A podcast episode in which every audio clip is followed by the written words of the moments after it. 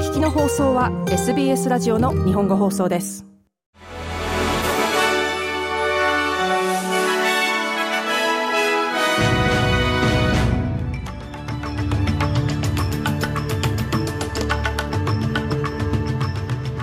10月16日月曜日 SBS 日本語放送ニュースフラッシュをシドニーから大場恵美がお届けします。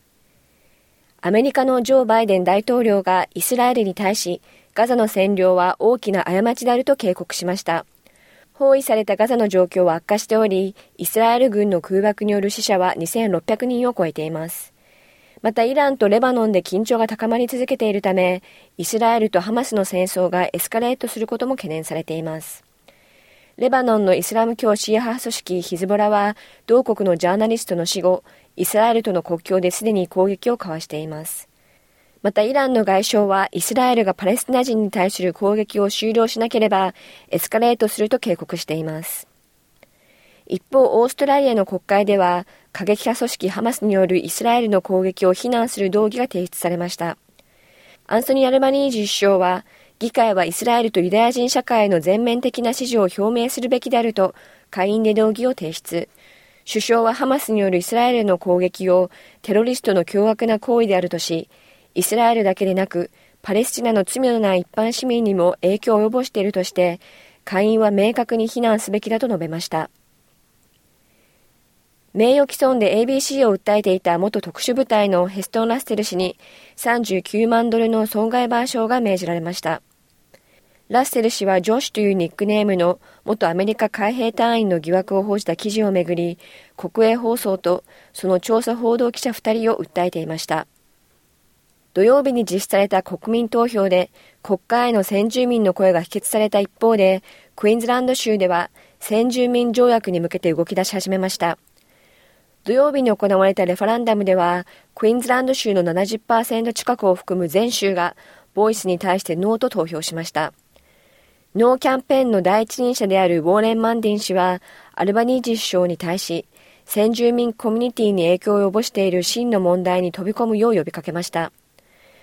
マンデン氏はチャンネル9に対し、国民投票の結果を知って安堵感を感じたとし、これで連邦政府は本当に重要なことに集中できると語りました。極めて稀な遺伝子疾患を持って生まれた幼い子供たちが、オーストラリア初の臨床試験の一環として、治療を受けることになりました。RAG1 スキット免疫不全症と診断された赤ん坊は感染症と戦う免疫細胞を持っていません。そのため一般的な病気に非常にかかりやすく、そのほとんどが生後から数年以内に感染症で死亡しています。メルボルンのマードック・チルドレンズ・リサーチで行われるこの臨床試験では、脊髄から幹細胞が採取され、オランダのライデン大学医療センターで RAG1 遺伝子の健康なコピーに組み換えられます。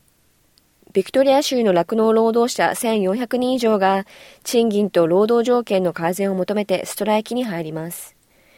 乳製品大手サプラートやフォンテラ、ピーターズ、ラクタリスの加工労働者は水曜日から48時間ストライキを行う予定です。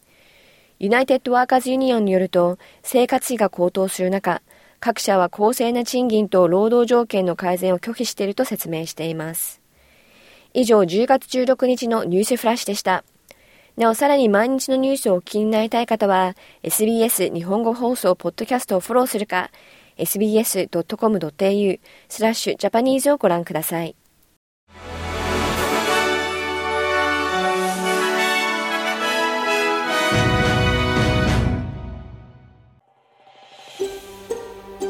SBS 日本語放送の Facebook ページで会話に加わってください。